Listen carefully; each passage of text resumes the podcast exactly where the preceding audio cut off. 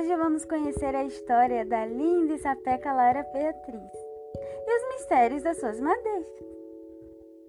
Lara vive em uma cidadezinha linda e aconchegante, chamada São Francisco do Conde. Ela e toda a sua família residem em um dos bairros mais conhecidos da cidade, cujo nome é São Bento das Lares. Um dos passatempos prediletos da Lara é saber o porquê das coisas.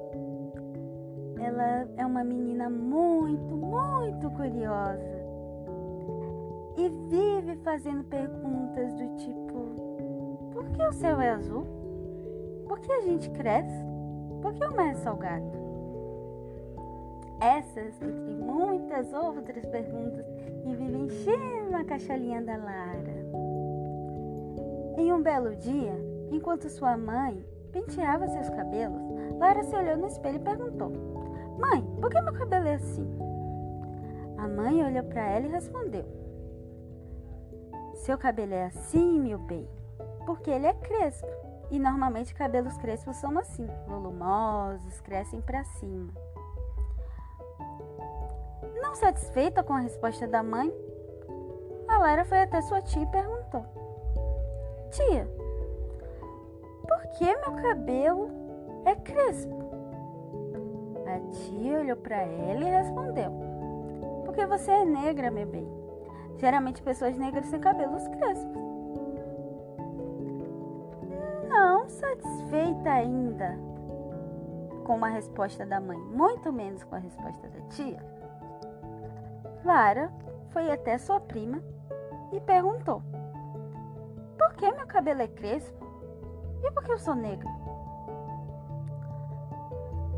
Prima olhou para ela e respondeu: Pessoas negras normalmente têm peles mais escuras e cabelos mais crespos.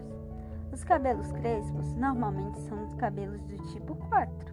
Cabelos do tipo 4 são cabelos que têm cachinhos pequenininhos feito mola. Isso faz com que ele seja mais volumoso, menos definido e que cresça para o alto, tipo folhas de uma árvore assim. Lindo e vistoso. A Lara pensou um pouco e se deu conta que não estava satisfeita com a resposta da sua prima. Então ela foi lá e perguntou para sua avó: Vó, por que meu cabelo é assim, tipo 4C, e por que eu sou negra? A avó pegou ela no colo e respondeu: Sua cor e seu cabelo são heranças de um povo, minha querida. Se pararmos para observar, a terra é imensa. Em, em cada parte dela há um povo diferente.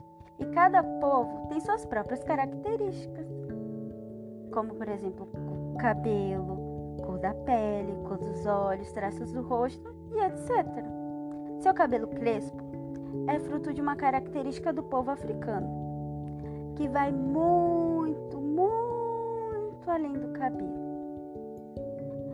Junto com o povo africano, nós temos cultura, temos religião, temos identidade, tudo que faz de você o que você é hoje.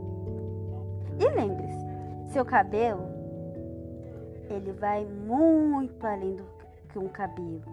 Ele é uma coroa. Ele faz de ti uma princesa. Resposta da avó, Lara finalmente ficou satisfeita e feliz. Dali em diante, ela sempre se referia a seu cabelo não apenas como um simples cabelo crespo, mas sim como uma coroa.